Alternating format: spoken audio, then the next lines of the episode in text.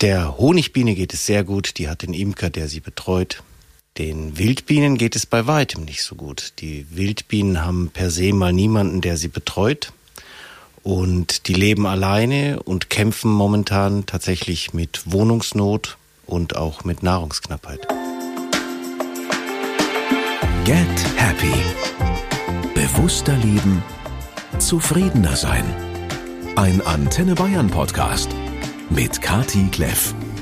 Und ich sage herzlich willkommen, ihr Lieben. Schön, dass ihr auch an diesem hoffentlich sonnigen Freitag im Juli mit dabei seid. Die letzte Folge vor einer Sommerpause. Aber keine Bange, warum ihr auf Get Happy trotzdem nicht verzichten müsst, das verrate ich euch am Schluss dieser Folge.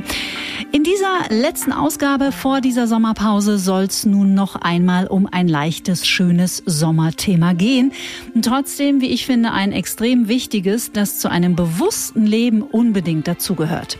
Wenn die Biene stirbt, stirbt vier Jahre später auch der Mensch. Das soll kein geringerer als Albert Einstein 1900 1949 schon prophezeit haben. Noch niemals zuvor in der Geschichte des Freistaates Bayern haben so viele Menschen an einem Volksbegehren teilgenommen wie im Jahr 2019. Der dringende Aufruf damals rettet die Bienen. Die Biene ist ganz ohne Frage eines, wenn nicht das wichtigste Tier in unserem Ökosystem. Wie es ihr heute im Jahr 2023 geht, wie sie tickt, was sie braucht und wie wir Menschen ihr das Leben noch ein bisschen schöner machen können, darüber spreche ich in der kommenden Stunde mit Andreas Zölzer. Andreas ist seit 2016 leidenschaftlicher Imker und er hütet im Schnitt 40 Bienenvölker, die ihn manchmal ganz schön fordern. Ich freue mich sehr, auf die kommende Stunde. Hallo, lieber Andreas. Hallo, Servus. Schön, dass du da bist und dass du dein kostbares und wertvolles Wissen rund um die Biene heute in der nächsten Stunde mit uns teilen wirst. 40 Bienenvölker, stimmt das? Das stimmt, ja.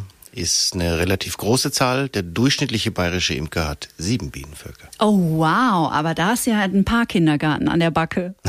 Wie viele Bienen sind pro Volk vertreten? Das abhängig von der Jahreszeit, aktuell so zwischen 40 und 50.000. Jetzt war ich im Kopfrechnen sehr, sehr schlecht. Das sind eine Menge, mehrere hunderttausend oder sogar Millionen. Ich also mal sagen, mal das sind gut Millionen, ja. Oh, wow. Genau, wobei du siehst die nie alle, wenn du unterwegs bist mit den Bienen, dann hast du immer nur ungefähr 10 bis 15 Prozent, die tatsächlich gerade fliegen. Okay, auf wie viel Quadratmeter Grundfläche leben die so? Auf einem halben Quadratmeter, 50 mal 50 Zentimeter in etwa. In ihrem Bienenstock. Im Bienenstock. Aber dann genau. natürlich diese 40 Stöcke verteilt auf einem großen Gelände. Richtig. Ich imker hier in Ismaning und habe das verteilt auf acht Bienenstände. Okay.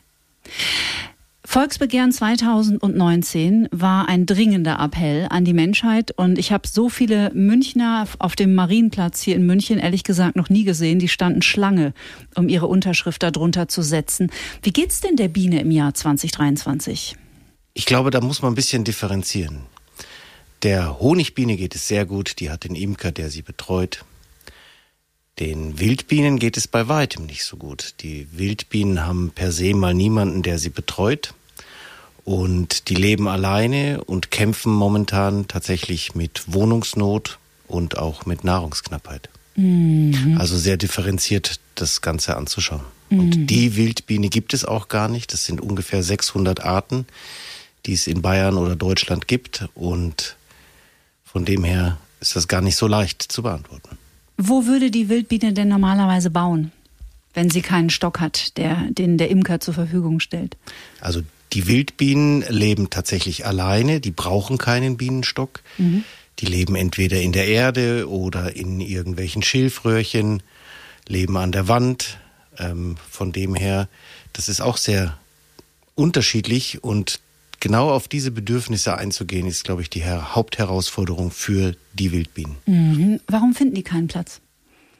Zersiedelung, Landwirtschaft, die sehr intensiv betrieben wird, jetzt ohne gegen die Bauern irgendwie zu sein, mhm, aber klar. tatsächlich ist das, ähm, wir müssen ernährt werden, wir müssen ähm, tatsächlich mehr und mehr ähm, landwirtschaftliche Fläche auch bereitstellen, damit man genug äh, Nahrung für die Menschheit hat. Und das führt dazu, dass die Wildbienen oder überhaupt die Tiere auf der Strecke bleiben. Mhm. Wo mangelt es an Nahrung? Am Pflanzen?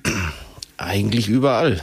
Also in der Stadt noch am wenigsten überraschenderweise, weil da sehr viele Gärten und Balkons und die werden alle ähm, doch sehr gut gepflegt im Sinne von lasst mal hier eine Ecke ein paar Wild, ähm, Wildbienen stehen, ein paar Wildblumen stehen. Jetzt mhm. habe ich es geschafft. Mhm. Ähm, wohingegen draußen in der Natur, sage ich jetzt mal, auf dem Land, ist es relativ problematisch, gerade wenn es um die Städte rumgehst, wo die meiste Landwirtschaft ist, da wird es dann schon mit Lebensraum sehr knapp. Mhm. Mhm. Weil da tatsächlich keine Wildblumen wachsen, weil ich weiß, in München zum Beispiel im englischen Garten hat man irgendwann, ich glaube nach diesem Volksbegehren, angefangen, große Flächen, die normalerweise relativ früh im Jahr gemäht wurden, stehen zu lassen und auch richtig Schilder überall aufzustellen. Das hier ist Wohnraum für die Bienen und das sieht ja auch toll aus. Es sind ganz super viele bunte, blaue, gelbe etc. Blumen und daran mangelt es aber von Natur aus oder?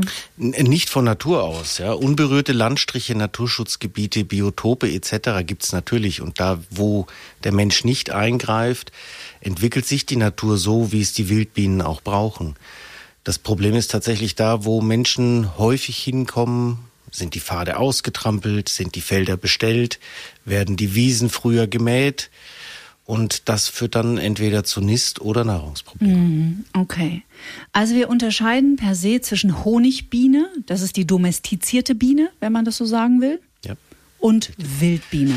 Ganz genau, richtig. Hat denn dieses Volksbegehren deiner Meinung nach dann überhaupt irgendwas gebracht in den letzten vier Jahren? Ja, doch, unbedingt. Also mhm. tatsächlich, die Honigbiene war bei diesem Volksbegehren ja quasi das Wappen oder Leittier. Mhm. Das heißt, der Honigbiene hat das auf keinen Fall geschadet.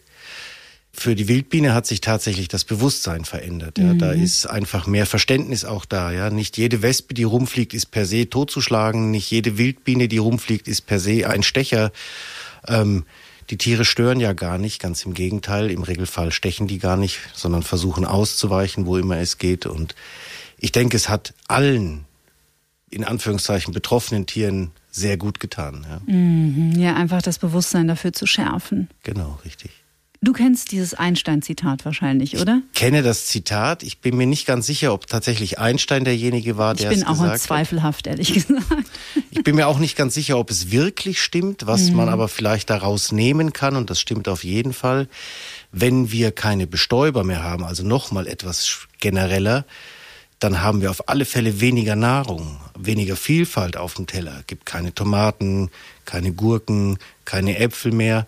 Und das wird sicherlich wenn auch nicht zum Aussterben, doch zu größeren Einschränkungen führen. Und äh, Vitaminmangel ist ja auch ein Thema. Mm, absolut, absolut. Wollen wir diesen Kreislauf mal durchgehen zusammen, weil die Schulzeit ja doch bei den meisten von uns schon viele, viele Jahre her ist. Und was die Biene für einen Weg, für eine Strecke macht und wie dieser Prozess des Bestäubens stattfindet, ich finde, das kann man einfach noch mal ein bisschen auffrischen da, unser Gedächtnis. Also die Biene fliegt zu einer Blüte. Was passiert dann? Also tatsächlich, die Biene fliegt zu einer Blüte. Zu welcher Blüte fliegt sie denn überhaupt? Die erste Frage, hat die Blüte was für die Biene? Weil Bestäubungsleistung als solches ist ja nichts, was umsonst passiert durch die Honigbiene, mhm. sondern die Honigbiene wird belohnt mit dem Nektar, der schlussendlich dann mal zu Honig wird. Wie erkennt jetzt eine Biene, da gibt's was zu holen? Das ist tatsächlich, ähm, die haben eine Rotverschiebung, nennt sich das. Das heißt, die Bienen selber sehen kein Rot, die sehen dafür aber durchaus UV-Licht und Pflanzen strahlen auch im UV-Bereich ab. Und Pflanzen, die besonders viel Nektar haben, strahlen entsprechend stärker. Mhm. Pflanzen, die weniger Nektar haben, strahlen nicht oder gar nicht, also nicht so stark oder gar nicht. Und je nachdem suchen die Bienen dann aus, was ist für sie tatsächlich mit Belohnung verbunden, sprich Nahrung und was nicht. Das heißt, die erkennen nicht die Pflanze optisch, so wie wir Menschen. Ah, das sieht aus wie eine Pfingstrose, das sieht aus wie eine Margarite, sondern die sehen nur das UV-Licht der Pflanze. Also die sehen das, was die Pflanze ihnen mitteilen möchte. Krass. Hey, ich habe mhm. Nahrung. Ja, Geil. Genau. Also da geht's gar nicht so sehr um Farbe. Ich sage jetzt mal vorsichtig, das könnte alles schwarz sein. Solange es da irgendwie Zucker gibt, in Anführungszeichen, sind mhm. die Bienen gleich dabei. Mhm. Okay. Genau. Dann hat die Biene die Pflanze entdeckt, wo sie weiß, oh, hier ist richtig Party. Die Tankstelle ist quasi eröffnet. Mhm. Dann ähm, wird die Pflanze angeflogen, die Blume angeflogen, gelandet. Dann geht's relativ ähm, zielstrebig quasi ähm, in das Reservoir, wo es den Nektar gibt. Und auf dem Weg werden dann ähm, die verschiedenen Pflanzenteile, die entweder ähm, Pollen oder oder da gibt's glaube ich gar nichts anderes. Also da werden dann entsprechend die verschiedenen Pflanzenteile berührt, die den Pollen mitbringen und dann schaut die Biene, wenn sie rauskommt, zum einen mit einem dicken Bauch und zum anderen ziemlich bepudert aus. Ja. Mhm. Genau, das heißt als nächstes, also sprich, ich hole mir Nektar, dafür gibt die Pflanze Pollen ab, kommt die Biene wieder raus, schaut aus wie durchgepudert mhm. und muss sich dann als nächstes putzen. Ja? Und dabei verliert sie die Pollen? Dabei verliert sie die Pollen nicht, sondern bringt die Pollen im, im Regelfall in sogenannte Pollenhöschen. Das sind so ganz spezielle, ich sag mal vorsichtig, Einkaufstaschen oder Satteltaschen in Anführungszeichen. mhm. Da wird der Pollen quasi reingeputzt, sodass sie ihn mitnehmen kann. Denn dieser Pollen ist im Regelfall durchaus auch nochmal Nahrung für die Brut, das Eiweiß, ähm, wird aber auch entsprechend an die anderen nächsten Pflanzen weitergegeben und so wird eigentlich dann die Bestäubung sichergestellt von einer Pflanze zur nächsten. Mhm. Und was für ein wichtiger, riesiger Schlüssel im Ökosystem. Ohne das hätten wir, wie gesagt, auf alle Fälle weniger zu essen auf dem Teller, weniger Vielfalt. Das ja. ist extrem wichtig. Ja. Ich habe neulich, ähm, das wusste ich nicht, weil ich davon ausgegangen bin, dass jede Biene per se bei jedem Stich stirbt, aber die sterben nur, wenn sie den Stachel verlieren. Ne? Die können auch stechen, aber der Stachel muss nicht unbedingt stecken bleiben. Genau, also das ist sehr, sehr abhängig von dem Individuum, das gestochen wird. Wenn man jetzt den Menschen nimmt und die Honigbiene, dann ist es tatsächlich so, der Stachel der Honigbiene hat sogenannte Widerhaken, die sich beim Menschen mhm. gut in der Haut verhaken können. Mhm. Und ähm, wenn die Biene jetzt tatsächlich sticht, aus Verteidigungs-, aus Schutzgründen, dann bleibt dieser Stachel stecken und reißt der Honigbiene quasi noch die Giftblase mit raus. Mm. Und allein dadurch ist das Tier schon zum Sterben verdammt. Es geht dann auch relativ schnell, dass sie stirbt, aber meistens können sie schon noch ein Stück wegfliegen. Mhm. Wohingegen, wenn die Biene jetzt sich untereinander stechen, weil da irgendwelche Missverständnisse oder weiß der Herr was äh, passiert ist, ähm, dann geht der Stachel wieder raus und die Bienen können dann auch mehrfach stechen. Also es ist tatsächlich abhängig von der Beschaffenheit der Haut. Unsere Haut ist sehr dick, mhm. da bleibt es ganz gut stecken. Wohingegen in den Chitinpanzer von, von Bienen oder so weiter äh, können sie dann auch mehrfach stechen, wenn es erforderlich ist.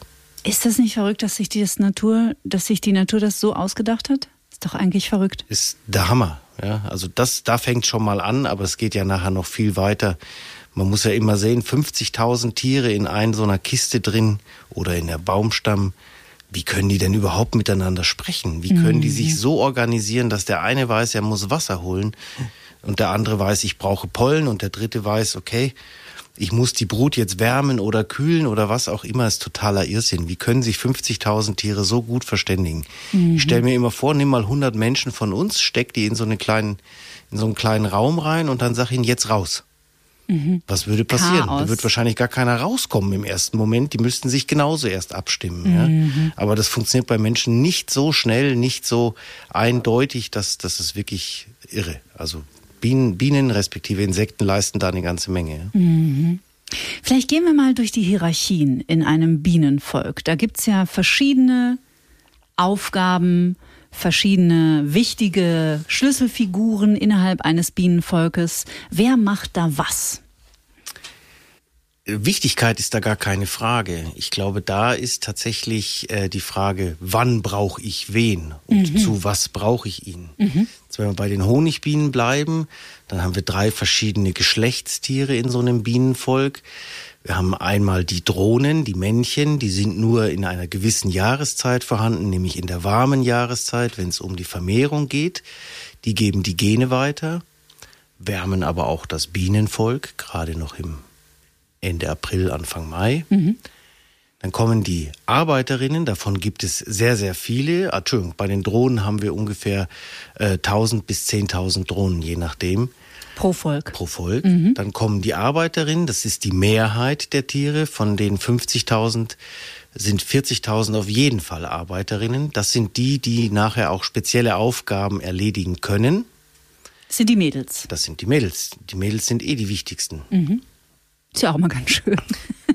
ja, und ähm, als letztes haben wir dann noch das Geschlechtstier, wenn man so möchte, die Königin, die per se mal wichtig ist, weil sie tatsächlich Nachkommen ähm, zeugen kann, beziehungsweise ähm, legen kann.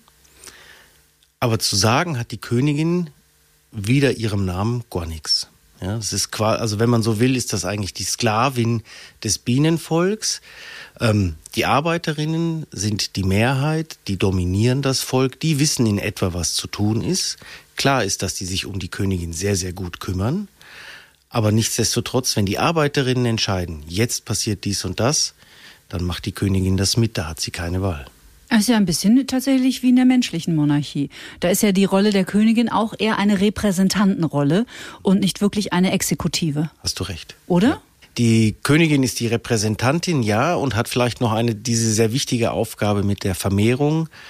Ähm, von dem her, wichtiges Tier wird gepflegt und gehegt, aber hat so wenig Stimmrecht. Okay. Stimmt es, dass äh, das ganze Volk stirbt, wenn die Königin stirbt? Das ist jahreszeitabhängig. Okay. Also im Winter wäre es tatsächlich so, dass die Bienenvölker ohne eine Königin dem Untergang ähm, geweiht sind. Mhm. Jetzt, wenn aktuell was passiert zwischen April und, und Juli, sind die Bienen durchaus in der Lage, das zu ersetzen. Ähm, dieses Ersetzen heißt dann in der Imkersprache nachschaffen. Mhm. Und ähm, parallel ist es so, ähm, dass der Imker das auch selber ein bisschen mitsteuern kann durch äh, sogenanntes Umlarven, also quasi ähm, eine Königinzucht. Mhm. Jetzt, wie muss man sich das Ganze vorstellen? Wie kann eine Königin verloren gehen? Eine Königin wird ungefähr fünf Jahre alt. so Zeit, alt, so ah, interessant, alt, ja. krass. Äh, eine Arbeiterin hingegen im Sommer nur sechs Wochen. Ne? Mhm. Also von dem her krasser Gegensatz. Wie kann die denn jetzt dann trotzdem verloren gehen? Ja, gut, zum einen könnte der Imker sie versehentlich gequetscht haben und sie damit beschädigt haben oder gar kaputt gemacht haben. Mhm. Das ist eine sehr, sehr wahrscheinliche Möglichkeit. Die Königin könnte am Ende ihrer sogenannten Legeleistung sein, sprich die Bienen merken, die Vitalität der Königin ist nicht mehr perfekt. Die wissen jetzt nicht, wie alt die Königin ist, die führen ja kein Buch darüber, aber die könnten über körperliche Merkmale erkennen, okay, jetzt wird es Zeit und würden die Königin dann quasi ja, unsanft entsorgen, wenn man mhm. ganz ehrlich ist. Also die töten ist. die. Die töten die, die mhm. stechen die ab. Mhm.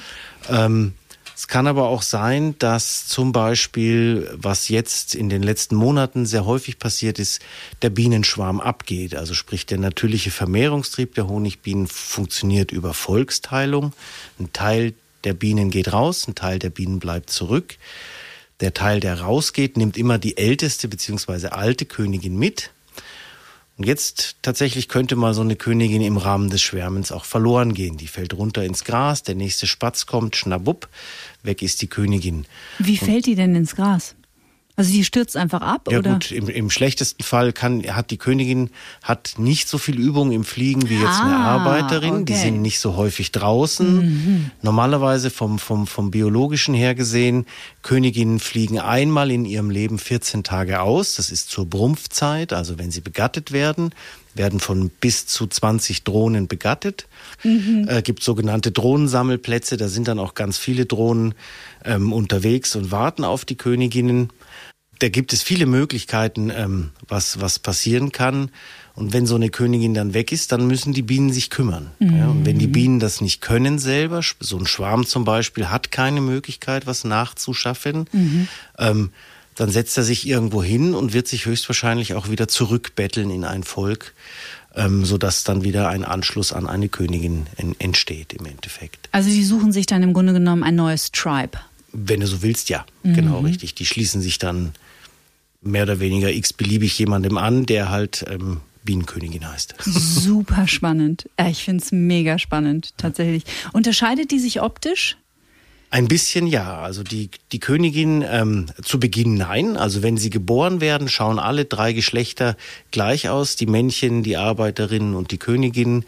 Ähm, der Unterschied beginnt dann ungefähr ab dem dritten Tag. Da gibt's nämlich ein anderes Futter. Und dann werden die Königinnen relativ schnell größer.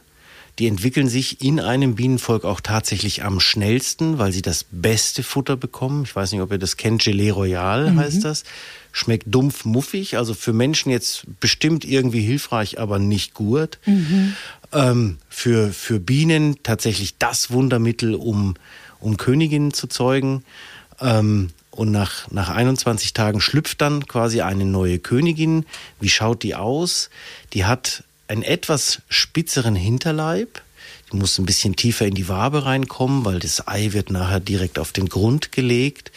Ähm, und sie hat ein leicht äh, verändertes Rückenschild. Das ist meistens haarlos.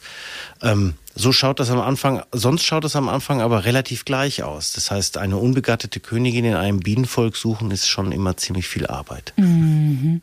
Und welche Biene wird Königin? Ist das von Geburt an im Grunde genommen schon klar oder ergibt sich das nach der Geburt einer Biene, dass irgendeine die Auserwählte ist? Das ergibt sich nach der Geburt im Regelfall. Also tatsächlich ist es so, aus jeder Arbeiterin kann eine Königin werden. Mhm. Aus einer Königin kann aber keine Arbeiterin mhm. werden. Der Weg zurück ist nicht möglich. Ähm, wie muss man sich das vorstellen? Tatsächlich ist das abhängig vom Futter, wie schon gesagt, das Gelee Royal. Mhm. Und in dem Moment, wo jetzt zum Beispiel der Imker sagt, okay, ich möchte ein paar Königinnen zusätzlich ziehen und dann mit seinem Löffelchen quasi ähm, Arbeiterinnenbrut umlarvt in sogenannte Königinnenzellen, ähm, werden die Bienen dann weiter füttern mit Gelee Royal. Das heißt, das weibliche Geschlechtstier kann bis zu einem gewissen Zeitpunkt, ungefähr zwei Tage nach Schlupf, aus dem Ei zu einer Königin werden. Bestimmen tun das tatsächlich die Arbeiterinnen mhm. im ersten Moment, denn die sagen der Königin, wo sie ihr Ei reinzulegen hat. Arbeiterinnen und Drohnenbrut wird immer waagrecht gelegt, wohingegen gegen Königinnenbrut immer senkrecht gelegt wird. Mhm. Genau, also, allein schon über okay. die Zelle wird dann quasi bestimmt, wer werde ich werden. Und der Imker kann das halt auch noch ein bisschen steuern dann. Mhm. Also man merkt schon, wenn man dir zuhört, das ist nicht was, was man mal eben an einem Wochenendkurs lernt. Nein. Die Theorie kriegt man relativ schnell mit. Das mhm. ist jetzt nicht kein Geheimnis und das ist mit äh, Wasserkochen sicherlich. Auch da kannst du dann, wenn du Spezialwissen haben willst, noch viele Kurse hinterher machen. Das, das Entscheidende ist tatsächlich die Praxis. Mhm. Ja? Und da gilt man eigentlich als Anfänger die ersten zehn Jahre lang wenn man mhm. Bienen hält, weil tatsächlich jedes Jahr ist anders, das Wetter ist anders, der Imker ist anders, die Bienen sind anders auch was um einen herum wächst, ist anders. Von dem her hast du da relativ ähm, viele Faktoren, die, die dich respektive die, die Imkerei beeinflussen. Und wie gesagt, nach zehn Jahren solltest du einmal alles erlebt haben, wobei das wage ich mittlerweile auch schon zu bezweifeln beim Klimawandel, dass du da schon alles erlebt hast, weil mhm. irgendwann wird es vielleicht auch mal im Juni schneien oder sowas, muss man mal gucken. Mhm. Ähm, aber nach zehn Jahren hast du eigentlich verstanden, wie es geht. Das heißt, auch ich bin noch Anfänger. Ich bin ja erst seit 2000, erst bin schon seit 2016 dabei, schon lange Zeit, mhm. aber gelte immer noch als, ja, nicht in den Kinderschuhen, aber doch als Jugendlicher noch vor 18 mhm. so ungefähr. Wie kam es dazu bei dir? Tatsächlich äh, haben die Bienen mich gefunden, ich gar nicht die Bienen. Ich hab, ähm, bin eines Morgens aufgestanden und dann hing bei uns in der Hecke ein Bienenschwarm. Mhm. Und ich wusste eigentlich überhaupt nicht, was machen. Dann habe ich versucht, einen Imker zu kriegen, habe ich keinen Imker gefunden. Dann habe ich ein bisschen im Internet gegoogelt, das funktioniert ja heute ganz toll und ähm, habe dann bei YouTube so eine Anleitung äh, gefunden, was denn zu machen ist und hatte die Bienen dann erstmal in den Pappkarton eingeschlagen. Natürlich ohne Schutzkleidung, glaube ich, ziemlich zerstochen worden dabei, weil mich auch noch angestellt habe, wie so der erste Mensch. Ist ja klar. ist ja auch verständlich. Ist ja logisch. Dann hatte ich die Bienen irgendwie so zwei, drei Monate in dem Pappkarton, war immer wieder auf der Suche nach einem Imker, hab dann keinen Imker, hab tatsächlich keinen Imker gefunden. Das Bienenvolk ist dann leider eingegangen. Das wusste ich zu dem Zeitpunkt noch gar nicht. Da gibt's nämlich äh, verschiedenste Krankheiten, die so ein Bienenvolk haben kann. Und mhm. ähm, das größte Problem der Bienen ist tatsächlich die äh, Varroa-Milbe. Das ist ein eingeschleppter Parasit. Der kam irgendwann in den 70er Jahren nach Deutschland, hat sich relativ schnell flächendeckend ausgebreitet. Ja, und wenn du nichts gegen diesen Parasiten tust, das Bienenvolk kann auch nichts tun nach aktuellem Stand, ähm, dann bist du deine Bienen relativ schnell wieder los. Mhm. So ging mir das. Und ähm, dann habe ich tatsächlich irgendwann hinterher einen Imker gefunden. Der hat mir dann so ein bisschen was erzählt und ich fand das dann so spannend, dass ich gesagt habe, das gucke ich mir genauer an und war dann in der Imkerschule und habe tatsächlich ähm, ein Jahr, wenn man so will, begleitetes Imkern gemacht, ein Bienenjahr mhm. lang, quasi mit denen zusammen Völker betreut, Theorie gepaukt und ähm, ja, am Ende 2016 im April ging es dann bei mir los mit drei Bienenvölkern. Mhm. Sehr spannend. Und jetzt sind es 40. Aktuell sind es 40, richtig, aber das ist so eine Zahl, die wächst und ähm, verkleinert sich immer wieder mal, mal verkaufst du Völker, mal ähm, kriegst du irgendwie einen Bienenschwarm dazu oder sowas. Also das um die 40 rum ist die, mhm. die aktuelle Zahl, genau. Was ist denn für dich ganz persönlich das Faszinierende an diesem Tier? Was habt ihr für ein Verhältnis, du und die Biene? Hm. Haben wir ein Verhältnis? Weiß ich nicht. Ich bin Betreuer, also von dem her sind sie doch irgendwo ein bisschen in meiner Abhängigkeit. Ich sehe das aber eher als soziale Verantwortung. Wann immer du ein Tier hast, egal ob jetzt den Superorganismus Biene oder einen Hund, mhm. musst du dich ja kümmern. Ja? Beim Hund hast du sicherlich viel zu tun, bei der Biene eher weniger. Mein Verhältnis zu den Bienen ist eigentlich schon ein, ein, ein leicht wirtschaftlich getriebenes Verhältnis. Mhm. Ich habe das Interesse, dass es ihnen gut geht. Ich habe aber auch das Interesse, dass sie mir Honig machen, mhm. ähm, dass sie für mich arbeiten quasi. Und ich kümmere mich natürlich in der Richtung auch darum, dass es ihnen dann wiederum gut geht. Ich mache eine Milbenbehandlung. Ich äh, füttere im Winter oder vor dem Winter. Also das, was ich ihnen wegnehme, kriegen sie natürlich zurück. Mhm. Ähm, ich würde sagen, ich Betreuer, sie schaffen mir mehr oder weniger an, was zu tun ist. Sie mhm. zeigen mir, was zu tun ist. Ähm, aus Sicht der Bienen bin ich sicherlich der Störenfried Nummer eins. Ja, weil ich komme relativ regelmäßig alle 19 Tage an so eine Bienenkiste ran. Achso, man schaut gar nicht jeden Tag nach nein, denen. Nein, nein. Wenn okay. du jeden Tag guckst, mhm. wird es auch nicht besser, in Anführungszeichen. Mhm. Ja. Ähm, es reicht alle 19 Tage. Manchmal reicht es auch nur von außen zu schauen, also sprich so Flugloch oder äh, solche Sachen. Einfach nur eine kleine Prüfung. Passt da alles? Ist da was verstopft? Das wäre jetzt gerade im Winter sehr wichtig. Und im Sommer wirst du auf alle Fälle genauer gucken, wirst du reingucken ins Bienenvolk, weil du willst das Schwärmen eigentlich, soweit es geht, verhindern oder so weit kontrollieren können, dass du weißt, wann es soweit ist, dass du dann auch da bist. Mhm. Aber der Aufwand, also der Aufwand für ein einzelnes Bienenvolk ist relativ überschaubar, wenn du ganz ehrlich bist. Das Wissen, was du brauchst, um es dann relativ überschaubar zu halten, ist aber dann schon relativ hoch. Mhm. Weil ich höre das tatsächlich relativ häufig von Menschen, die sagen, oh, ich hätte auch gern, irgendwann mache ich mal so einen Imkerkurs oder eine Imkerausbildung. Ähm, ich bin doch erstaunt, dass viele Menschen, inklusive übrigens mein Partner, davon träumen, mal so ein Bienenvolk zu haben oder zu betreuen. Ist ja fast noch schöner irgendwie der Begriff. Die Faszination Biene ist auf jeden Fall da. Unbedingt. Ich meine, auch das hat mich ja genauso dahin gebracht. Ja, ich finde es einfach verrückt, wie die miteinander sprechen, wie das Ganze koordiniert wird. Aber man darf den, den zeitlichen Aufwand tatsächlich nicht unterschätzen. Es ist schon sehr, sehr verklärt, ja, mhm. würde ich jetzt mal sagen. Weil klar bist du draußen, ja, du bist in der Natur, ja, aber du hast auch was zu tun da. Mhm. Ja, du hast die mhm. Verantwortung. Du musst zu den Bienen gehen. Bienen kennen weder Samstag, Sonntag noch Feiertag. Die kennen auch nicht Konfirmation oder Kommunion. ja, die kennen im Regelfall einfach nur schönes Wetter, schlechtes Wetter. Fliegen die bei schlechtem Wetter? Nee, ne? Bis 10 Grad sind Bienen im Regelfall zu Hause. Ab 10 Grad geht's los. Und für Bienen richtig interessant wird's ab 15 Grad, weil dann nektern draußen die Pflanzen. Dann kriegst mhm. du Honig quasi oder kriegst du Nektar als Biene. Fliegen die bei jedem Wetter auch nicht. Äh, umso mehr Wind, umso weniger Flugtätigkeit, ähm, weil halt einfach sehr viel ähm, Probleme entstehen, wenn du so klein bist und dann hin und her geweht wirst. Und bei Regen sind Bienen auch sehr, sehr ungern unterwegs. Mhm. Ja, also die finden Regen bei weitem nicht so interessant wie jetzt mein Sohn zum Beispiel, der dann rausgeht und in den Pfützen hüpft. Nein, das machen Bienen nicht. Die wollen zu Hause bleiben und äh, es gemütlich warm haben. Mhm. Also Bienen fliegen im Regelfall ab 10 Grad, ab 15 Grad lohnt es sich dann auch im Sinne von Nahrungseintrag und ähm, am liebsten natürlich auch bei Sonnenschein. Ja. Mhm. Superorganismus hast du das vorhin genannt. Das finde ich ein mega interessantes Wort und es trifft es ja auch. Also jeder, der schon mal eine Schwarmintelligenz beobachtet hat, egal ob jetzt bei Insekten oder auch bei Fischen, bei Vögeln, ist das auch extrem faszinierend, wenn die am Himmel ihre Formation fliegen und man fragt sich, wie geht das? Was weiß man denn über die Kommunikation mittlerweile zwischen Bienen? Hast du da Informationen drüber? Ein paar Informationen habe ich darüber. Mhm. Ich glaube, das ist noch nicht hundertprozentig äh, erforscht, wie die denn alle miteinander wirklich kommunizieren. Es gibt einmal sicherlich etwas über Gerüche, weil man muss sich vorstellen, in so einem in der Beute, also sprich in der Bienenbehausung, dem sogenannten Bienenstock, ist stockfinster. Da ist kein Licht drin. Mhm. Ja. Da gibt es ein kleines Flugloch, irgendwie vier Quadratzentimeter oder größer, je nachdem. Da kommt ein bisschen Licht rein, aber in die letzte Ecke, Und trotzdem wissen alle, was sie zu tun haben. Das heißt, sie machen da sicherlich was über Gerüche, Pheromone als Beispiel, ja.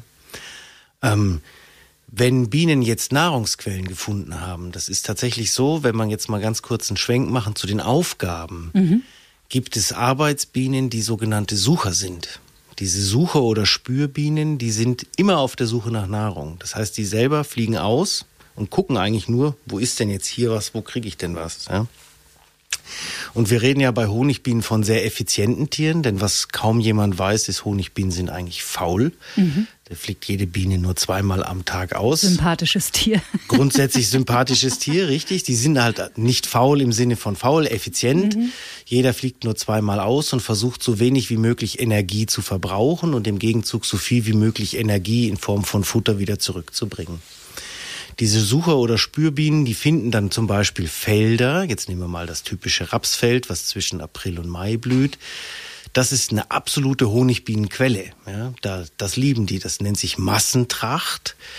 Und diese Massentracht, also die Menge an, an Rapsblüten, ähm, führt dann auch dazu, dass es einen sehr schönen Rapshonig gibt, weil die Bienen als sogenannte blütenstete Flieger, furchtbar viele Begriffe, gell? Mhm, aber super ähm, spannend diese blütensteten Flieger, die ähm, fliegen dann auch nur noch in den Raps und holen alles vom Raps, sei es Pollen, sei es Hohn, äh, sei es Nektar.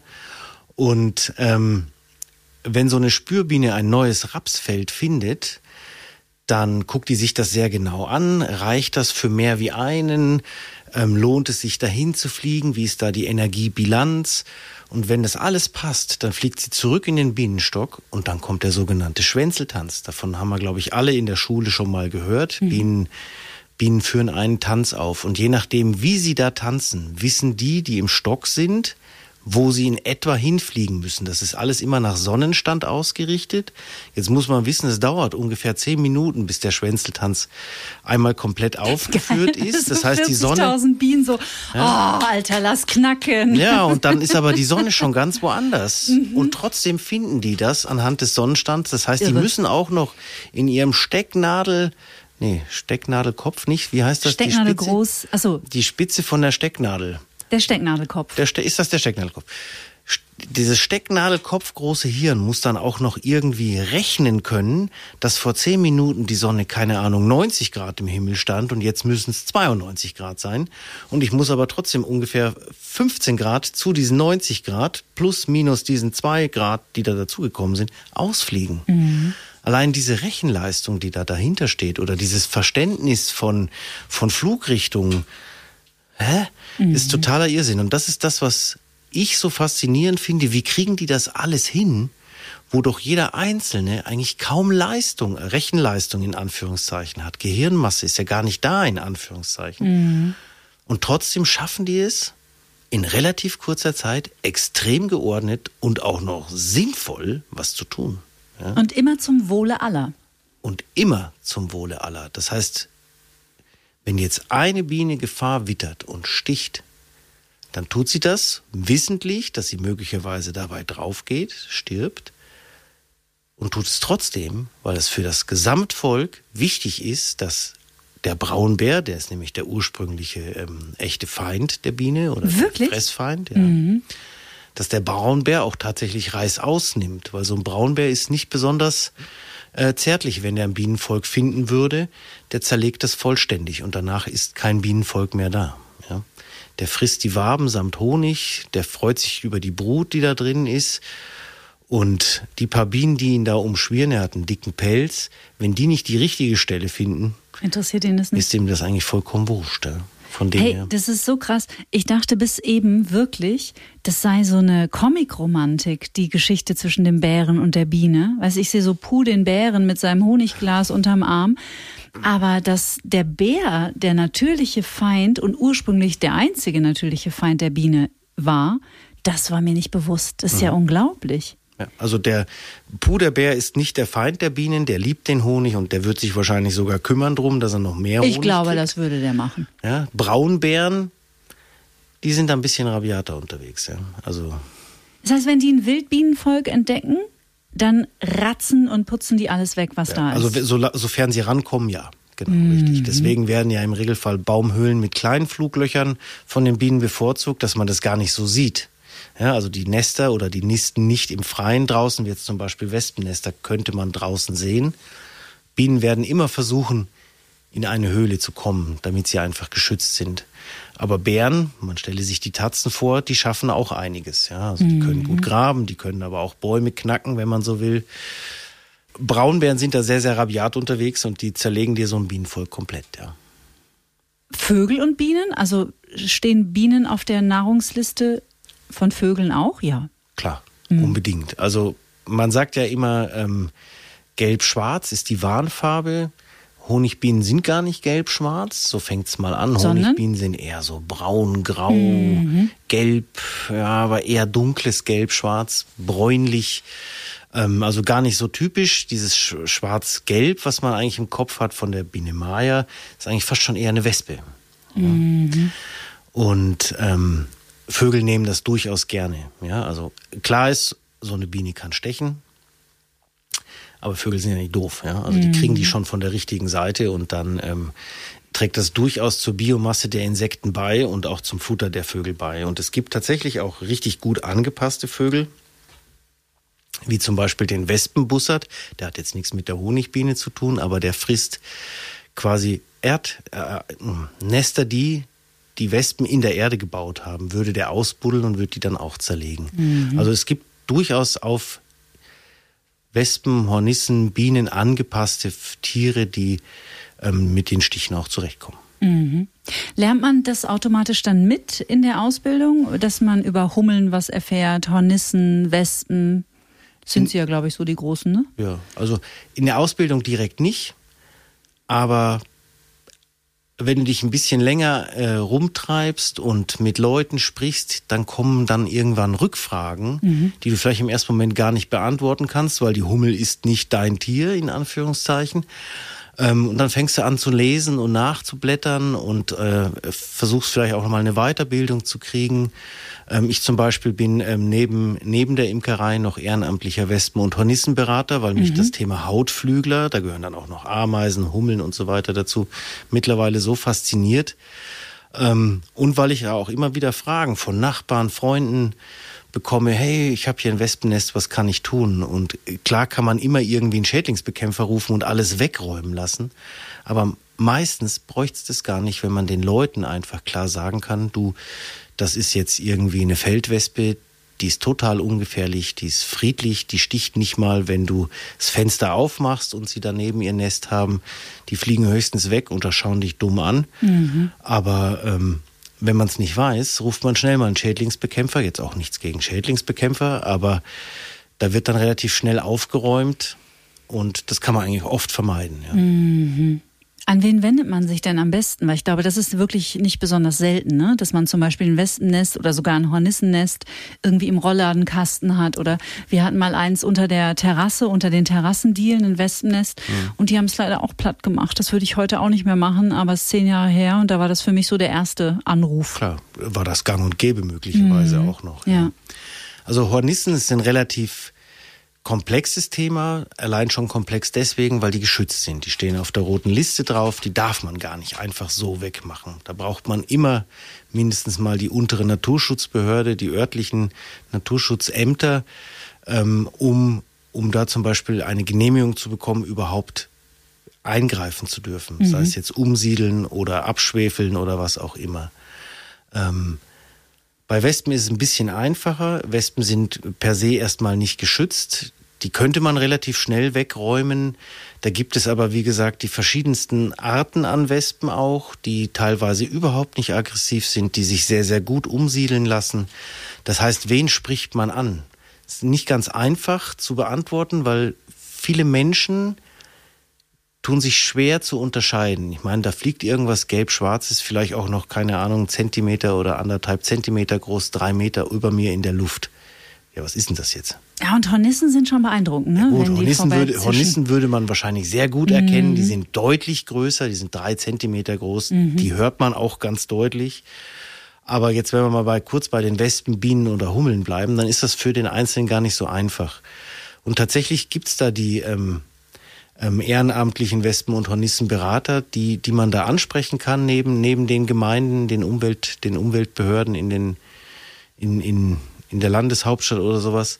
Also da gibt's ein paar Ansprechpartner, die sich dann auch die Zeit nehmen, im Regelfall vorbeikommen, sich das Ganze angucken und im ersten Schritt immer versuchen, die Tiere da zu belassen, wo mhm. sie sind, sprich erstmal aufklären. Was ist denn das überhaupt? Wie gefährlich ist das? Was kann denn im schlechtesten Fall passieren? Gibt natürlich aber auch immer wieder Situationen, Wespen im Rollladenkasten ist so ein Ding, das kann man von vornherein ganz gut vermeiden, ja, indem man den Rollladen einfach regelmäßig benutzt, morgens und abends. Mhm. Vergrämt man die Tiere gleich im Frühjahr, ja, wenn immer irgendwas sich bewegt, kommt ja niemand. Wenn es dann aber schon passiert ist, ist das Geschäft halt schon mhm. recht groß, ja, weil das wird dann im Regelfall erst so zwischen Ende Juni, Anfang Juli entdeckt überhaupt. Und wenn dann jemand kommen muss, dann wird's halt auch gleich teuer. Mhm. Ja, weil er muss erstmal die Kiste aufmachen, diesen Rollladenkasten. Da können schon Schäden passieren. Wer zahlt denn das? Mhm. Sicherlich nicht derjenige, der es wegmachen soll. Das bleibt im Regelfall erstmal beim Beauftragenden. Ja. Mhm. Der müsste dann wiederum vorher seinen Vermieter fragen, wenn es ihm nicht selber gehört. Also es ist schon ein relativer Aufwand. Ja. ja, es ist ein Rattenschwanz, den es da mitgibt. Von dem her, ich würde als erstes mal tatsächlich in den Ämtern die Leute fragen, die im Regelfall dann auf die ehrenamtlichen Berater verweisen, die dann rauskommen und sich das angucken. Mhm. Das ist bis dahin erstmal alles kostenlos. Macht man gerne, nimmt man sich die Zeit. Und in dem Moment, wo es dann zu irgendeinem zu irgendeiner Lösung kommt, die nicht heißt, es bleibt dort, wo es ist, muss man dann schauen, wie man damit umgeht. Ja. Aber ist ja schon mal ein super Tipp. Wann suchen zum Beispiel Wespen oder Hornissen, wann bauen die ihre Nester? Im Frühjahr? Also im Frühjahr macht das eigentlich jeder, so wie die Vögel auch. Mhm. Ähm, bei Wespen, Hornissen etc. siehst du es halt einfach nur später, weil am Anfang sind die alleine. Da kommt, da überwintert immer nur die Königin, die im letzten Jahr im zwischen Juli und Oktober begattet worden ist. Die überwintert dann entsprechend und die gründet dann ein neues Nest, mhm. einen neuen Start, wenn man so möchte. Und da fliegt am Anfang ein Tier über zwei, drei Tage, drei, vier Wochen teilweise, auch je nachdem, wie lange es braucht, bis die ersten dann schlüpfen. Von dem her passieren tut das Ganze eigentlich im Frühjahr, merken tun wir es eigentlich im Regelfall erst so ab Juli, wenn dann richtig Flugverkehr entsteht. Mhm. Ja. Also dieser Tipp mit dem Rollläden regelmäßig hoch und runter machen, besonders vielleicht zu der Jahreszeit, das ist ja schon mal ganz wertvoll. Richtig. Weil klar, ne, hat ja keinen Bock, einer einzuziehen, wenn da ständig Alarm ist und es rattert und knattert im Gebälk. Genau, also das ist tatsächlich das Einfachste, was man machen kann. Ja, dann hat man überhaupt kein Problem. Ja, ich habe immer das Gefühl, also die Biene hat natürlich ein super Image, ein viel besseres Image als die Wespe oder auch sicherlich als die Hornisse. Die Hornisse ist wahrscheinlich die furchteinflößendste für uns Menschen, aber die Hummel, die liebt jeder. Man fragt sich bei der Hummel auch, wie geht das überhaupt physikalisch, dass die bei ihrem Gewicht irgendwie wirkt jetzt auch nicht so wahnsinnig geschickt. Ähm, wie, wie kann die sich überhaupt in der Luft halten? Die Hummeln mag man einfach, ne? Ja. Ja, die Hummeln, die sind einfach putzig. Die sind ja, ja allein schon, weil sie Fell haben, weil in Anführungszeichen, so weil sie ja. so pelzig sind, äh, sehr ansprechend. Man sagt ja auch Hummeln beißen, was übrigens nicht stimmt. Hummeln stechen genauso wie alle anderen auch. Ach nein. Aber die sind halt super friedlich. Mhm. Ja, also da passiert schon sehr viel, bis eine Hummel sticht. Wenn sie dann sticht, dann tut's auch ordentlich weh. Ja, mhm. Das Gift ist irgendwie schon ziemlich gemein. Ähm, aber Verlieren die auch ihren Stachel? Die verlieren ihren Stachel nicht, nein. Mhm. Also die könnten sich dann auch mehrfach verteidigen, was eine Hummel bei mir im Garten auch schon getan hat. Also ich weiß, wovon ich spreche, wenn ich sage, es tut weh. Entschuldige, wenn ich lache. Nein, nein, voll in Ordnung. Bevor eine Hummel aber sticht, hebt sie im Regelfall das Bein und warnt und sagt, hallo, Achtung, ich kann stechen, kannst du mich nicht erkennen? Ich hey, bin eine Hummel. Ja, jetzt hier, guck mal. und ähm, die, also die kümmert sich darum, dass sie eigentlich nicht stechen muss, mhm. ähm, würde aber natürlich auch verteidigen. Wenn man draufsteigt oder irgendwas, dann ähm, wird sie sie jeden Fall stechen. Jetzt, wenn man Hornissen nimmt, die vor denen eigentlich sehr, sehr viele Leute sehr, sehr viel Angst haben, da kann man mal von vornherein sagen, das Gift der Honigbiene ist zehnmal giftiger wie das der Hornisse. Klar ist aber auch, dass eine Hornisse allein aufgrund ihrer Größe viel, viel respekteinflößender ist mhm. wie jetzt eine Honigbiene, steht außer Frage. Zumal, wenn man sich das Tier dann aus der Nähe auch noch anschaut, dann ist es ja nicht nur gelb und schwarz, dann kommt auch noch so ein Rot hinzu. Ja? Mhm. Wo ist das? Das ist so im Regelfall auf dem Kopfschild mit mhm. drauf. Und dieses Rot, das signalisiert ja dann für uns als Menschen noch mal mehr Gefahr. Mhm. Aber wie gesagt, im Vergleich zu einer Honigbiene relativ ähm, mild im Gift. Nichtsdestotrotz tut's weh, wenn die sticht. Die kommt auch tiefer rein und das fühlt sich dann eher so an wie ein Hammer, ja, den man da mal eben auf den Finger haut oder sowas. Das mhm. heißt, du hast einen echten schweren Schlag, Schmerz mhm. im ersten Moment. Bis man von einer Hornisse gestochen wird, muss man auch schon wieder ziemlich viel tun, ja, weil die versuchen im Regelfall alles daran zu setzen, wegzukommen. Die haben mehr Angst vor ihnen, äh, vor uns, wie wir vor ihnen, eh mhm. klar. Ähm, aber wenn sie in die Enge gedrängt sind oder wenn sie ihr Nest schützen möchten, müssen, dann werden die das tun. Mhm. Ja. Von dem her sicherlich schmerzhaft, aber nicht gefährlicher wie Honigbienen. Ganz im Gegenteil. Vielleicht in einer Beziehung auch noch viel besser wie Honigbienen. Honigbienen fressen nämlich keine Mücken, wohingegen Hornissen Mücken fressen. Mhm. Und ich habe die Tage zufälligerweise gelesen, bis zu 500 Gramm Mücken am Tag. Ich weiß jetzt nicht, wie viel Gramm so eine Mücke hat. Das ist ein halbes Kilo Mücken. Richtig. nein. Mhm. Boah. Und von dem her alleine fände ich schon toll, wenn ein paar Hornissennester bei mir in der Nähe wären, weil Mücken haben wir nämlich dieses Jahr durchaus einige. Mhm und ähm, wäre gut Nahrung für die Hornissen und dann hätte ich es wiederum einfacher, abends draußen zu sitzen, weniger Mückenstiche und weniger Chemie auf meiner Seite. Mhm. Ja. Also von dem her, es hat alles seine Vor- und Nachteile, aber ich behaupte einfach mal ganz frech, die Vorteile überwiegen auf jeden Fall. Mhm. Ich kann mich erinnern, ich habe letztes Jahr überhaupt den ersten Wespenstich in meinem Leben gehabt und ich hatte auch nur einen Bienenstich und der Bienenstich war viel schmerzhafter als die Wespe. Das ist tatsächlich so. Beim, beim Bienenstich haben wir ja schon gesagt, der Stachel bleibt stecken, die Giftblase reißt mit raus und die kontrahiert dann noch weiter. Das heißt, du kriegst nicht nur ein etwas anderes Gift wie jetzt bei der Wespe, sondern du kriegst auch noch eine ganz andere Menge ab, weil bis du den Stachel aus der Haut gezogen hast, solange pumpt da erstmal Gift rein. Mhm. Ähm, am einfachsten ist es übrigens, den Stachel nicht von oben rauszuziehen, sondern mit dem ähm, kleinen Finger so an der Haut entlang zu schrappen äh, und den Stachel mit rauszunehmen, weil dann berührt man die Giftblase nicht und drückt die nicht noch versehentlich aus. Mhm. Ja, also das so als Tipp nebenbei. Und so wie du sagst, der Stich einer Wespe tut natürlich auch weh, aber ist ganz anders im Verlauf wie jetzt der Stich einer Honigbiene. Ja? Mhm. Also eine Honigbiene, wenn sticht und wenn du das Gift schön reinpumpen lässt, dann hast du am nächsten Tag so einen richtigen kleinen Pinkel da, wo die dich reingestochen hat. Die Haut schwillt lokal an tut dann vielleicht auch ein, zwei Tage noch weh, mhm. dann vergeht es eh wieder im Regelfall, wenn man nicht gerade allergisch ist. Wohingegen bei der Wespe kann es natürlich beim Stechen wehtun, wird aber dann relativ schnell abgebaut vom Körper und äh, verschwindet dann wieder. Da sieht man im Regelfall am nächsten Tag schon kaum noch was. Mhm. Ja. Also allein daran merkt man, da gibt es einen Unterschied. Ja. Mhm. Bevor wir am Schluss nochmal darüber sprechen, was wir trotzdem jeden Tag alle tun können im Alltag, egal ob jetzt für Wildbienen oder auch für heimlich entschwärmte Honigbienen, die ihren Stock verlassen haben und natürlich auch für alle anderen Insekten, würde mich das Thema Propolis noch interessieren. Was ja für viele Menschen tatsächlich so eine Allzweck-Wunderwaffe ist bei Herpes. Und man, das, das ist das Bienenantibiotikum, sagt man. Was ist es denn eigentlich? Ist es das Bienengift, das Propolis? Nein. Propolis ist tatsächlich Baumharz, das die Bienen sammeln mhm. und dann mit ihren eigenen Sekreten anreichern. Äh, dieses Baumharz wird ähnlich wie der Pollen in den, in den Höschen transportiert mhm. zum Bienenstock, hat aber dann eine ganz andere Verwendung. Das Propolis ist ähm, tatsächlich das externe Immunsystem der Honigbienen. Das heißt, alles, wo ähm, viele Bienen vorbeikommen, wird mit Propolis im Endeffekt ausgekleidet. Ich hätte jetzt fast bekleistert gesagt, weil Propolis klebt nämlich auch wie die Sau. Das ist für einen Imker gar nicht so schön. Mhm. Aber für die Bienen ist das wichtig.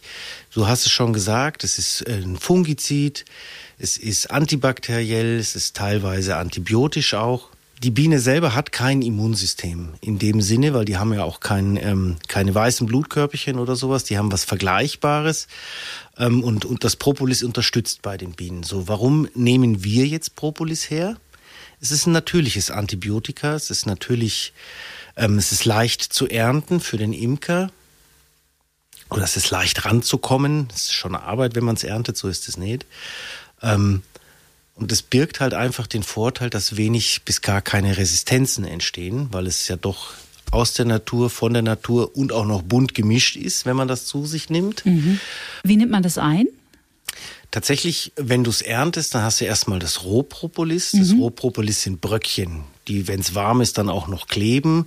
Das heißt, du wirst es als Imker erstmal nach Hause bringen. Das Ganze bringst du dann äh, in, an eine dunkle, kühle Stelle, so dass ähm, das Ganze auch noch luftdicht abgeschlossen, weil es ja ätherische Öle sind, die da auch enthalten sind. Ähm, wenn du das dann aufbereiten möchtest, dann wirst du das entweder in Alkohol lösen oder in Wasser. Da gibt's verschiedenste Rezepturen. Mhm. Mhm. Und ähm, wie nimmt man es ein? Flüssig ist es im Regelfall. Du kannst es entweder Tropfen, Esslöffel und direkt zu dir nehmen. Schmeckt teerig bitter. Also wer das mag, hat damit sicherlich kein Problem. Ähm, meine Kinder mögen das so gar nicht. Mhm. Meine Kinder nehmen es gerne mit Brot. Ein paar Tropfen aufs Brot, mhm. also in, in, die, in die in das Innenleben vom Brot, das Weiche. Und dann kann man das sehr gut essen. Schmeckt immer noch nicht wirklich gut, ist mhm. aber bei weitem nicht so bitter wie pur. Oder man kann es in Wasser auflösen, ähm, beziehungsweise ins Wasser reinträufeln und dann einfach trinken. Das ist wahrscheinlich noch das Angenehmste, da wird's verdünnt. Mhm. Ja. Uns würde jetzt empfohlen, momentan ist ja der Manuka-Honig auch in aller Munde, dieser unglaublich teure Honig aus Neuseeland, wo es ja, glaube ich, nach oben hin gar keine Grenzen gibt. Also ich habe schon Gläser für mehrere hundert Euro im Internet kursieren sehen. Ist auch die Frage, ob der Unterschied der Heilsame wirklich so riesig ist. Das wäre vielleicht auch noch eine ganz interessante Frage.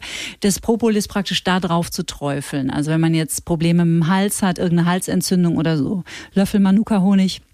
Jetzt geht mir auch schon die Stimme weg. Und das Propolis da drauf träufeln und dann praktisch im Mund lassen. Braucht es das, Manuka-Honig? Zum Manuka-Honig selber. Manuka ist eine Pflanze, die in mhm. Neuseeland wächst. Das Wort Manuka-Honig ist nicht geschützt. Das heißt, es reicht, wenn eine Pflanze in der Nähe von dem Bienenstock wächst. Dann kann ich schon fast behaupten, ich würde Manuka-Honig ernten. Mhm. Jetzt gibt's ja diese verschiedenen MGO, dieser Manuka-Honig-Faktor, der da ähm, 100, 300, 100, 300, richtig. Mhm. Gibt's verschiedene Fakt Faktoren und mit dem Faktor steigt der Preis. Die Frage ist tatsächlich, brauchen wir in München, Ismaning oder in Hamburg oder, oder in Berlin, Hamburg oder, oder in Berlin oder Bremen zuhört. oder suchst genau. dir aus, brauchen wir tatsächlich neuseeländischen Honig. Da würde ich als Imker sagen, nein, brauchen wir nicht. Wir haben sehr gute Honige hier lokal die durchaus ähnlich wirken können mhm. und auch ähnlich wirken. Und in Kombination mit Propolis, ich würde es nicht zusammennehmen, ich würde es getrennt voneinander nehmen. Wenn ich jetzt Halsschmerzen habe, nehme ich vielleicht erst einen Teelöffel ähm, Propolis, um mein Immunsystem zu stärken, und dann noch einen Teelöffel Honig hinterher, den ich dann langsam zergehen lasse. Honig selber ist ja primär erstmal Zucker und das fließt dann so ganz langsam den Hals runter und kleidet den Hals aus. Und wenn der Honig dann so langsam den, den Hals runterläuft, innen drin, dann vergeht der Hustenreiz, der Juckreiz quasi, den du drin hast. Und dann ist es viel, viel einfacher. Mhm. Und in der Kombination nimm lokalen Honig, weil dann nimmst du auch noch die Sachen zu dir, die, mit denen du jeden Tag konfrontiert bist. Es bringt also nichts, wenn wir jetzt in Hamburg bei der Imkerei Zölzer hier in München an Honig bestellen sondern es wäre sinnvoll, dass man in Hamburg Hamburger Honig isst. Umso näher du an deinem Imker wohnst, umso besser ist das eigentlich, weil dann auch klar ist, wo die Bienen fliegen. Und dann kriegst du das, was du brauchst. Mhm. Ja. Ich habe dieses Jahr auch das allererste Mal gehört von ähm, einer Therapieform bei Heuschnupfen, dass man irgendwie Pollen aus dem Bienenstock einatmet. Das ist irgendein so Desensibilisierungsprogramm und das ist angeblich äh, tatsächlich ziemlich effektiv und es ist natürlich das Gegenteil von Chemie. Aber ich habe jetzt keine Erfahrungswerte. Weißt du da was drüber? Was du jetzt ansprichst, ist Apitherapie. Genau. Das ist tatsächlich nicht der Pollen, der eingeatmet wird, sondern die sogenannte Stockluft. Mhm. Ich habe es noch nicht selber probiert. Ich will das irgendwann mal machen. Ich habe aber schon sehr viel Gutes davon gehört. Ah, also ich habe ein paar Kollegen, die das, die das auch in Kombination, das muss man dann auch immer ärztlich begleitet machen. Das mhm. darf man nicht einfach alleine machen. Wir Imker dürfen überhaupt keine Medizin verkaufen. Ja, wir, wir dürfen nicht mal damit werben, dass Honig gesundheitlich förderlich ist im schlechtesten Fall. Muss man echt aufpassen. Wahnsinn. Ja, aber ähm, diese Stocklufttherapie, das muss tatsächlich wundervoll bringen können. Also mhm. Und es ist relativ günstig. Ne? Ich glaube, die Behandlung kostet 25 oder 30 Euro. Das kann ich jetzt gar nicht so beantworten. Ich hab's, ich noch nie, noch nie genutzt. Ich will das mal tun. Mhm. Dann werde ich gerne berichten, wie das mhm, ist. Super. Ähm, was, was man aber per se sagen kann, ein, ein Bienenvolk als solches ist eigentlich so eine kleine Hausapotheke, mhm. jetzt aus Imkersicht, ja. Du hast die Stockluft, du hast den Pollen, du hast den Propolis, du hast den Honig, du hast das Bienengift. Damit hast du eigentlich schon eine ganze Menge an, an Möglichkeiten, um zum Beispiel gegen, gegen Rheuma oder sowas vorzugehen. Ja, da kann man sich ja mal stechen lassen. Ähm, das heißt, die Hausapotheke Honigbiene, wenn man so sagen möchte, ist äh, von der Natur aus extrem gut ausgestattet. Mhm. Die Biene, ein absolutes Wundertierchen, als Volk ein super Organismus, das trifft es einfach, da trifft es einfach den Nagel auf den Kopf. Ich wusste ganz vieles nicht von dem, was du hier uns in der letzten Stunde alles mitgegeben hast möchte natürlich die Menschen zum Schluss auch nach wie vor ermuntern und auffordern und einladen, weiterhin ordentlich was zu tun, egal ob für die Wild- oder für die Honigbiene. Ähm, und man sieht es ja auch überall in den Städten. Also es wird viel mehr gepflanzt. Jeder kleine Balkon ist dafür geeignet. Aber es sind eben nicht alle Blumen geeignet. Was pflanze ich denn, wenn ich der Biene echt was richtig Gutes tun will? Lokale Blühpflanzen. Mhm. Das heißt nicht unbedingt eine Geranie oder sowas. Ähm, es gibt sehr, sehr viele Samenfachhändler, die mittlerweile regionale, lokale Blue, äh, Blühmischungen anbieten. Mhm. Und ähm, sowas würde ich nehmen. Ja, das muss ja dann nicht nur angepasst sein als Nahrung für die Insekten, sondern es muss ja auch noch zum Boden passen. Das heißt, auch da muss man einen Moment Hirn reinstecken. Das Schöne ist, wenn man da einmal Hirn reingesteckt hat, die Pflanzen mit dem Boden gut zurechtkommen und schön blühen, die Tiere kommen von alleine. Da muss man nicht mehr viel machen. Mhm. Und der Pflegeaufwand ist im Regelfall auch relativ gering, zwei, dreimal im Jahr mähen und fertig. Mehr mhm. ist nicht zu tun. Ne? Mhm. Lavendel mögen Sie, glaube ich, auch ganz gerne, aber ist ja eigentlich streng genommen nicht lokal, ne? Lavendel nehmen die Honigbienen sehr, sehr gerne. Mhm. Ja. Ähm, Wildbienen und Lavendel, ich könnte es mir vorstellen, dass da ein paar gibt, aber es werden nicht so viele sein, wie wenn du jetzt irgendwie ein Gänseblümchen nimmst oder sowas, was halt überall wächst. Mhm. Ja. Freut sich die Wildbiene über ein Bienenhotel? Gibt es auch mittlerweile überall zu kaufen oder kann man auch selber bauen? Ja, ist ja auch total nett. Die Wildbiene freut sich primär über Nisthilfen, ja. Seid vorsichtig. Was 5,50 Euro kostet, kann nichts sein. Jetzt nehmen wir mal unsere Hotels. Mhm. Ja, auch da ist es so, die höheren Preisklassen sind die besseren Preisklassen. Es geht im Regelfall jetzt gar nicht um den Preis, sondern um die Ausstattung. Mhm. Wie ist das hergerichtet? Gibt's ähm, WLAN? Gibt's WLAN? äh, vielleicht eine Minibar? Nein, Schmarrn. Aber tats tatsächlich ist es so, wenn wenn man Wildbienenhotels kauft, äh, müsste, muss man darauf achten, dass sie zum einen sicher vor Vögeln sind. Das heißt, am besten hat es ein Gitter davor, mhm. weil sonst kommt die Meise und pickt das dann im Januar, Februar raus. Und zum anderen sollte man darauf achten, wie es verarbeitet ist. Man muss sich immer vorstellen, Wildbienen kriechen ja in diese Röhre rein. Die mhm. ist unwesentlich größer wie die Wildbiene selber. Und wenn dann irgendwo auf dem Weg ein Spreißel raussteht, funktioniert im Endeffekt ganz toll wie so ein Nagel, wenn du mit der Hand an der Wand mhm. entlang fährst. Das tut auf alle Fälle weh. Mhm. Jetzt mögen die anders Schmerz empfinden, aber Verletzung ist Verletzung. Ja. Das heißt, es kommt primär darauf an, wie ist es verarbeitet. Und da ist tatsächlich nicht alles, was angeboten wird, perfekt. Ja? Da ist manchmal das natürliche Schilf auf alle Fälle besser geeignet, mhm. wie irgendeine fertige ähm, Röhre, die da angeboten wird. Mhm. Ich hätte noch 100 Fragen über die Biene. Aber ich, also für den Anfang, es war so, so, so viel Tolles dabei. Ich danke dir von ganzem Herzen für deinen Besuch. Hast du denn in den Wintermonaten dann immer auch Gelegenheit, einfach durchzuschlafen oder pennen die? Durchzuschnaufen, nicht durchzuschlafen. Bist ja kein Bär.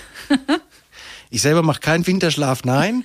ähm, ein bisschen durchschnaufen natürlich, aber mhm. tatsächlich ist es so, ähm, die Honigbiene als solche hat keine Augenlider, deswegen kann sie nicht schlafen, die ruhen nur. Die verbleiben in dieser sogenannten Wintertraube, kümmern sich darum, dass die Königin, die sitzt da im Regelfall in der Mitte drin, ungefähr 25 Grad hat, mhm. kümmern sich also immer noch um die Königin, geben ihr auch Futter dazu. Ähm, und ich habe natürlich mehr Zeit, du musst jetzt nicht mehr so oft zu den Bienen, aber es gibt immer was zu tun in der Imkerei. Mhm. Du machst du Kerzen, dann machst du Honig, dann machst du Plätzchen, mal machst du Wachstücher. Also ganz viele verschiedene Tätigkeiten, sodass ähm, auch meine Wintermonate gut gefüllt sind. Mhm. Also, wer neugierig geworden ist, ihr findet natürlich die Internetseite auch vom Andreas hier in den Show Notes unter dieser Podcast-Folge. Und ich bin gespannt, wer denn alles noch in den nächsten Wochen, Monaten und Jahren sich vielleicht diesem Thema noch ein bisschen mehr widmet. Ich danke dir auf jeden Fall sehr für die Inspiration und die vielen tollen, spannenden Informationen über die Biene. Alles Gute. Vielen Dank und danke, dass ich da sein durfte. Hat Spaß gemacht. Und natürlich gilt mein Dank zum Schluss auch wieder euch, ihr Lieben, dass ihr diesen Podcast hört und dass ihr diesen Podcast teilt. Im Oktober gibt's uns drei Jahre und zum ersten Mal gönnen und schenken wir uns eine kleine Sommerpause von sechs Wochen. Aber keine Sorge, ihr müsst nicht ganz auf euren Lieblingspodcast verzichten, denn wir haben uns überlegt, nachdem wir ja doch mittlerweile über 100 Folgen veröffentlicht haben, die ihr vielleicht noch gar nicht alle gehört habt, suchen wir für euch unsere sechs Lieblings Lieblinge raus. Also Folgen, die vielleicht sehr früh schon ausgestrahlt wurden oder Folgen, die eine ganz besondere Bedeutung für mich hatten. Diese Folgen möchte ich gerne nochmal mit euch teilen in den kommenden Wochen und los geht's am nächsten Freitag mit der allerersten Folge von Get Happy. Mein Gast damals Max Gotzler. Wir sprechen über Biohacking. Und falls ihr das noch nicht gehört habt, nächste Woche habt ihr die Chance. Ich wünsche euch einen famosen Sommer, gebt gut Acht auf euch, genießt das Leben und wenn es irgendwie geht, bleibt zuversichtlich, gesund und natürlich stets neugierig. Wenn ihr Lust habt, folgt mir auf Instagram, so bleiben wir immer in Kontakt. Bis dahin, tschüss. Get Happy. Bewusster leben, zufriedener sein. Ein Antenne Bayern Podcast mit Kati Kleff. Jetzt abonnieren.